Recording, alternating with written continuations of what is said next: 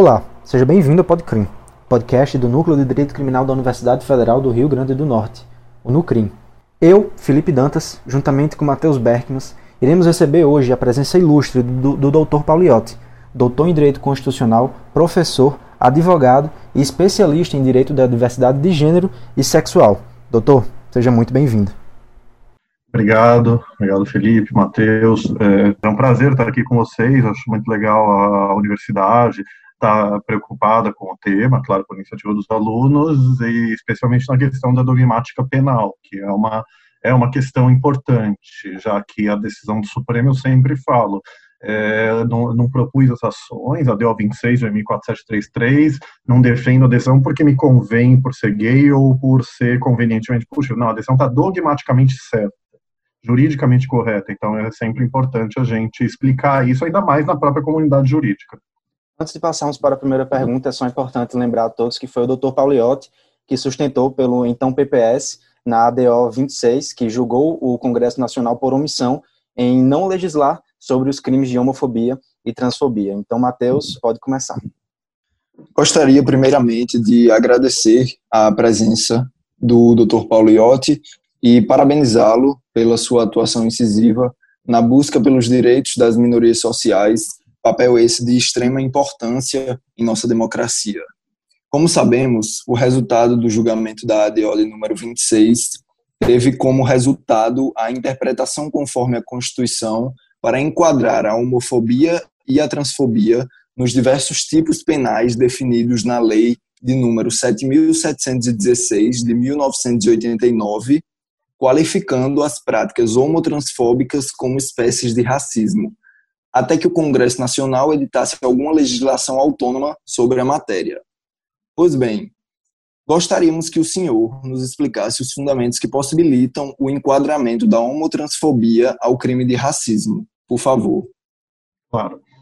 É, primeiro, eu também tenho que falar, é, a, as ações, na verdade, são duas ações. A primeira, anterior a essa do PPS, Atual Cidadania, o mandado de injunção 4733, que eu fiz pela ABGLT, a Associação Nacional, uma das principais associações dos direitos das pessoas LGBTI. E aí, isso em maio de 2012, dezembro de 2013, a ADO 26, que ganhou é, o grande repercussão pelo voto maravilhoso do ministro Celso de Mello. Embora o voto do ministro Fachin e todos os outros da maioria é, que consideraram outras vezes com racismo também sejam muito ricos.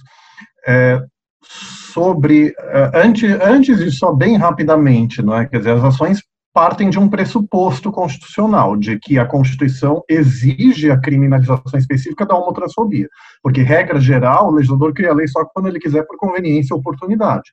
Mas aqui, a gente não vai poder aprofundar muito nisso, a Constituição ela não é muito, só liberal, que diz que cada um dos poderes pode fazer. Ela é dirigente, ela impõe ordens aos poderes políticos. No caso do legislador, ela exige a criação de leis, se ele não cria, incorre na omissão inconstitucional. É, a Constituição no artigo 5º, inciso 41, que a lei punirá toda discriminação atentatória de direitos e liberdades fundamentais. Aqui é inegável que a homotransfobia se enquadra está na parte penal do artigo 5 onde ele está preocupado com criminalização, e, e principalmente é, quando o Estado protege de maneira insuficiente uma população, é, é uma omissão inconstitucional pela proibição de proteção insuficiente inerente ao princípio da proporcionalidade. Até aqui eu não entrei na sua pergunta, mas esse é um dos fundamentos da ação. O segundo é a homotransfobia se enquadrar como crime de racismo. E aí não tem dúvida, inciso 42 fala que o racismo deve ser crime. A ideia disso vem de um precedente muito famoso do Supremo Tribunal Federal sobre antissemitismo, o caso Elvanger, o HC 82424, onde ele disse que o antissemitismo é espécie de racismo. Embora a discriminação por religião já tivesse na lei antirracismo, que fala em raça e cor em palavras diferentes, e isso é fundamental, mas raça, cor, etnia, religião e procedência nacional, quando o caso chegou no Supremo, ele estaria prescrito, se, se fosse um crime de discriminação não racista. Foi a tese do habeas corpus no Supremo, foi a tese do voto vencido do ministro Moreira Alves. A maioria do Supremo não falou isso. É, por volta de 2001, é, você teve a, o, a, finalização do mapeamento do, gemo, do genoma humano, um projeto Genoma, que concluiu é, acabou de vez com a tese de que a humanidade seria formada por raças biologicamente diferentes entre si, entre brancos, negros, amarelos e vermelhos, nesses termos. É, então, para o racismo não virar crime impossível como categoria do direito penal, adotou-se, é, o Supremo adotou a, a compreensão político e social de raça e racismo, e não meramente biológica. Esse é um pressuposto central, uma ratio decidendi, um fundamento determinante da decisão. E o outro foi que raça e cor estão em palavras diferentes. E aí isso dá um, um, argumento muito bom de hermenêutica jurídica que fala de que a lei não tem palavras inúteis.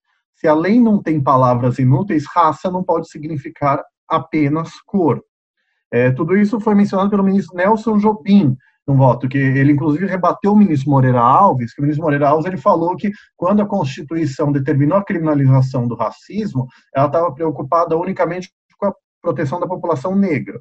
O ministro Nelson Jobim, destacando que foi deputado constituinte, ou seja, que participou dos debates de elaboração da Constituição, destacou não, lá estavam negros, estavam judeus, estavam homossexuais, e aí ele falou que separou-se raça e cor na Constituição e depois na lei de racismo para permitir que racismos não visualizados pelo Constituinte 87-88 fossem posteriormente reconhecidos. Ele falou em 2003, 2006, quando foi um jogo, enfim. E o ministro Maurício Correia, que redigiu o voto da maioria, ele falou: não, não interessa como nós, Supremo, vemos esse grupo social, interessa como ele é tratado é, socialmente. Então, ali o Supremo afirmou que racismo é a inferiorização de um grupo social relativamente a outro. Então, se racismo é a inferiorização de um grupo social relativamente a outro, então a homofobia, a transfobia, a homotransfobia, ou mais especificamente a discriminação e a opressão motivada na orientação sexual e na identidade de gênero das minorias sexuais e de gênero, configuram um crime de racismo. E quem teve esse insight não fui eu, foi, foi o professor Guilherme Nucci, um, do, um dos maiores, mais, um dos criminalistas mais lidos e vendidos no direito penal brasileiro. E falou, e, e que rejeita o argumento de analogia, que eu já vou falar. Então, na sustentação oral do Supremo, é, eu destaquei o conceito da minha amiga, a grande filósofa Jamila Ribeiro, que fala né, que racismo é, supõe relações de poder e um sistema de opressão de um grupo dominante a um grupo dominado, para falar que não existe racismo reverso, e não existe. É, então, raça é um dispositivo de poder, e isso tem relevância porque os crimes por raça, ali, é onde se enquadra a homotransfobia agora. Raça é um dispositivo de poder, Olá Foucault é, que visa artificial e biologicamente criar um grupo como dominante e um grupo como dominado. O grupo dominante se diz natural, se naturaliza, o La Butler também, ele se diz o natural, é, neutro, de bem e modelo de pessoa ideal. E qualifica o grupo dominado como antinatural, ideológico, perigoso e pessoa degenerada. Você teve teoria da degeneração racial para oprimir a população negra, teve teoria da degeneração sexual para oprimir a população LGBTI+. Mas, assim, não houve crime por analogia, e isso tem que ser expresso. Quem diz que o Supremo legislou, fez analogia, das duas, ou não leu a decisão e fala que não sabe, ou tem a mais pura e genuína má fé e deturpa a decisão. Não existe terceira hipótese. Se leu os votos, não pode dizer que o Supremo fez. Tem que dizer por que, que o Supremo estaria errado, mas não pode dizer uma coisa ou outra. Então, crime por analogia, nesse caso, demandaria dizer que a, homofobia e a transfobia seriam tão graves quanto o racismo e merecessem a mesma punição. Tem até muita gente que acredita nisso.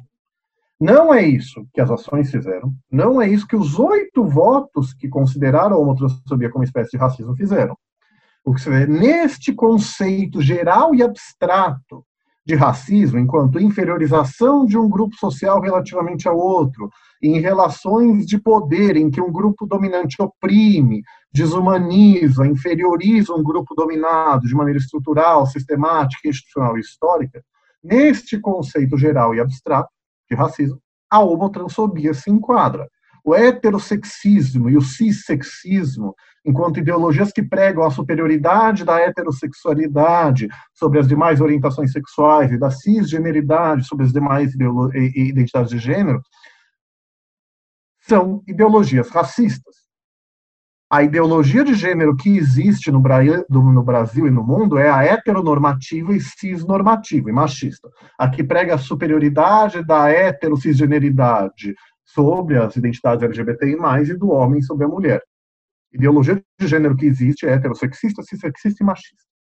O ministro Celso de Mello referendou maravilhosamente que eu destaco em doutrina. Então, é basicamente por isso. Então, a Constituição e a lei falam em raça e cor em palavras diferentes.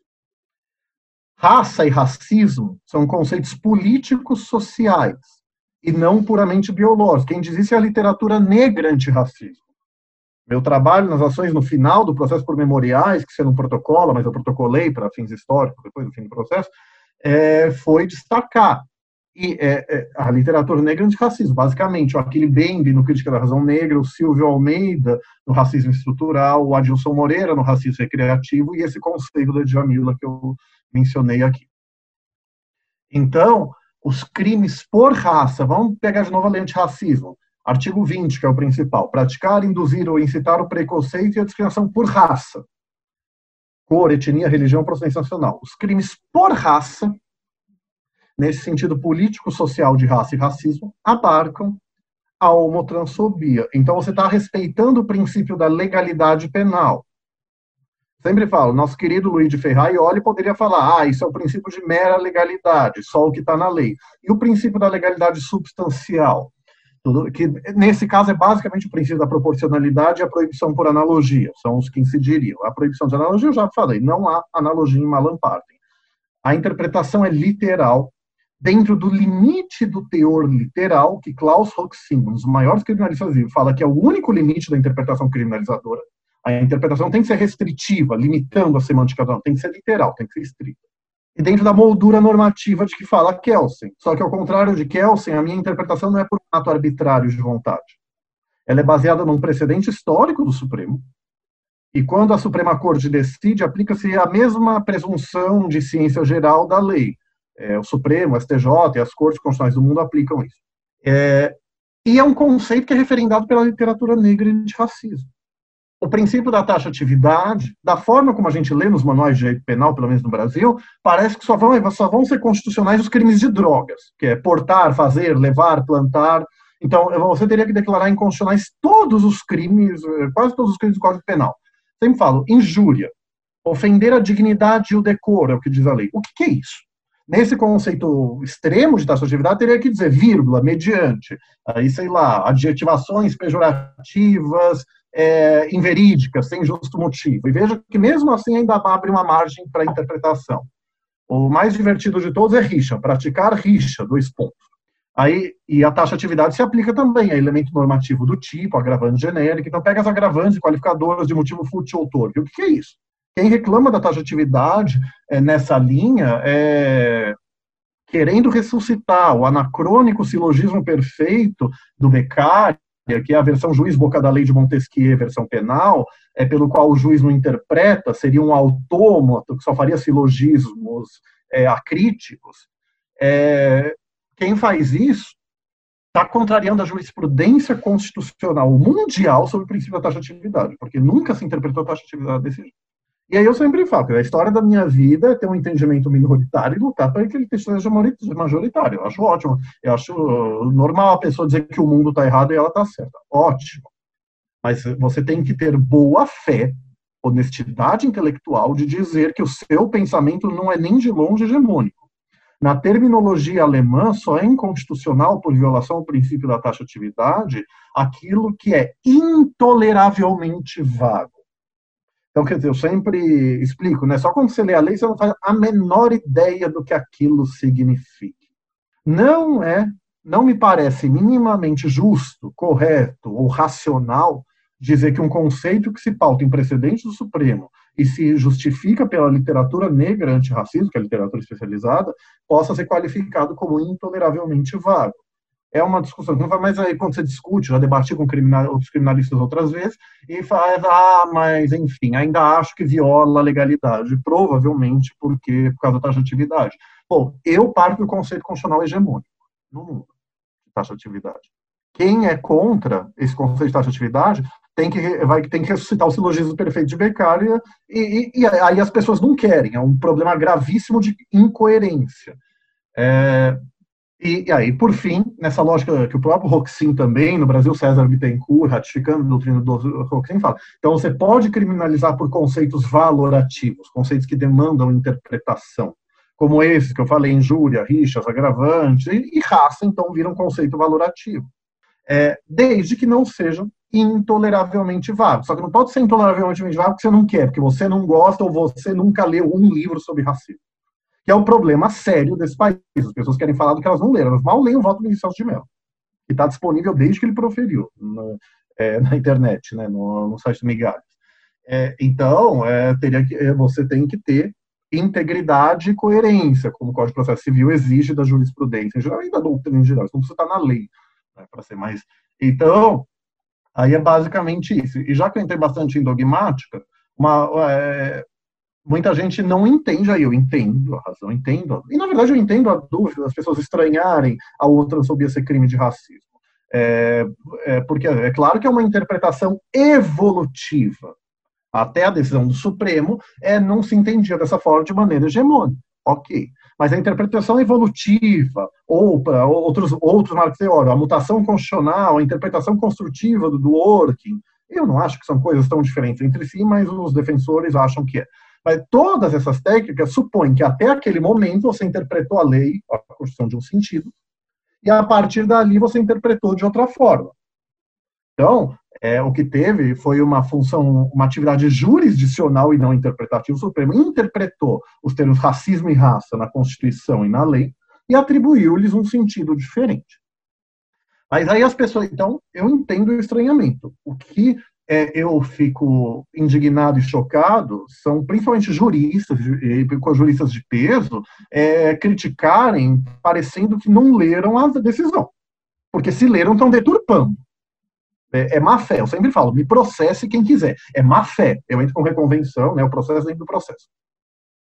Então, assim, é, é, inacreditável como nesse país as pessoas criticam sem enfrentar os fundamentos concretos daquilo que elas criticam. Isso tem me incomodado profundamente. Fazem isso a questão da união afetiva. E ali se admite analogia. Aqui não tem analogia. Mas, é, é, enfim, é inacreditável. É, mas a questão da interpretação conforme a Constituição. Algumas pessoas não entendem porque, ah, mas como que é uma omissão inconstitucional e a própria lei vai abarcar? Aí, assim, é um pouco de juridiquês elevado, de constitucionalês, eu brinco. A interpretação conforme a Constituição é uma técnica de controle de constitucionalidade. Ela quer dizer o quê? É, a lei interpretada no seu sentido mais intuitivo, no seu sentido literal mais intuitivo, ela parece inconstitucional. Mas, em homenagem ao princípio da presunção de constitucionalidade das leis, o Judiciário Supremo mantém a constitucionalidade da lei desde que interpretada de determinada forma. Se você pode ter inter interpretação conforme para uma lei inconstitucional, você pode também ter uma para afastar a inconstitucionalidade de uma lei que existe, você tem que poder também fazer a interpretação conforme para afastar uma omissão inconstitucional. Aqui seria o fenômeno da omissão inconstitucional parcial, ou seja, é óbvio, é evidente que é constitucional né, criminalizar como racismo, né, opressões por raça, né, por cor, etnia, religião, procedência nacional. É óbvio que é. A questão é que se você entende é, que a homotransfobia é espécie de racismo, então o princípio da igualdade exige que, que a lei penal é, a considere também a discriminação por orientação sexual e identidade de gênero como critérios raciais. Aqui, felizmente, a lei fala em raça e cor em palavras diferentes, então foi possível que se interpretasse a lei, o termo raça, nesse sentido. Mas então, a interpretação conforme, como técnica de controle de constitucionalidade, ela visa afastar determinadas interpretações por serem inconstitucionais. Então, você, você afasta a interpretação que considera a raça, e racismo no sentido puramente biológico, e você afasta a interpretação que não considera a homotransfobia como crime de racismo. É por isso que você pode dizer que há, é, há, havia uma omissão inconstitucional no sentido mais intuitivo de senso comum de raça e racismo, mas que você supera, mas não por um ato de vontade, porque pela literatura especializada, pelo conhecimento de história, enfim, é, em sociologia, você sabe que raça é uma questão político-social e não meramente biológica. E, por fim, com tudo isso, eu, eu sempre faço questão de falar. Eu não quero em nenhum momento menosprezar é, a opressão estatal contra a população negra. Quando eu falo que não pode significar apenas o racismo apenas proteção à população negra. Não, eu ainda vou descobrir uma palavra melhor que isso. Negros e negras sofrem racismo desde antes de teorizar sobre racismo. A questão é que, ao contrário de uma outra crítica, que eu já vi, já respondi também em artigo, é você reconhecer a homotransfobia como racismo não gera é, um, uma diminuição da proteção constitucional que o Constituinte quis dar à população negra, uma diminuição da repressão, do repúdio constitucional ao racismo contra negros. Mas, da mesma forma que o antissemitismo, reconheceu o antissemitismo como racismo, não implicou é, menosprezar, diminuir a proteção à população negra, reconheceu a homotransfobia como tal, não é. Não gera. É, e aí, por fim mesmo, o, já me falam, ah, mas discriminar negros de um lado e LGBTs brancos de outros tem peculiaridades? Tem. Mas vamos pegar cor e etnia, dois critérios da lei antirracismo que eu acho que ninguém vai duvidar que ambos formam racismo. Discriminar negros e discriminar índios tem peculiaridades. Discriminar negro pobre, negro rico tem peculiaridades grandes pela questão de classe. Então a questão é todas as opressões que se enquadram naquele conceito geral e abstrato de racismo, de inferiorização de um grupo social relativamente a outro, um sistema de opressão e relações de poder, em que o grupo dominante desumaniza, inferioriza de forma estrutural, sistemática, institucional e histórica o grupo dominado, todas as opressões se enquadrarem nesse conceito geral abstrato vão ser racismo.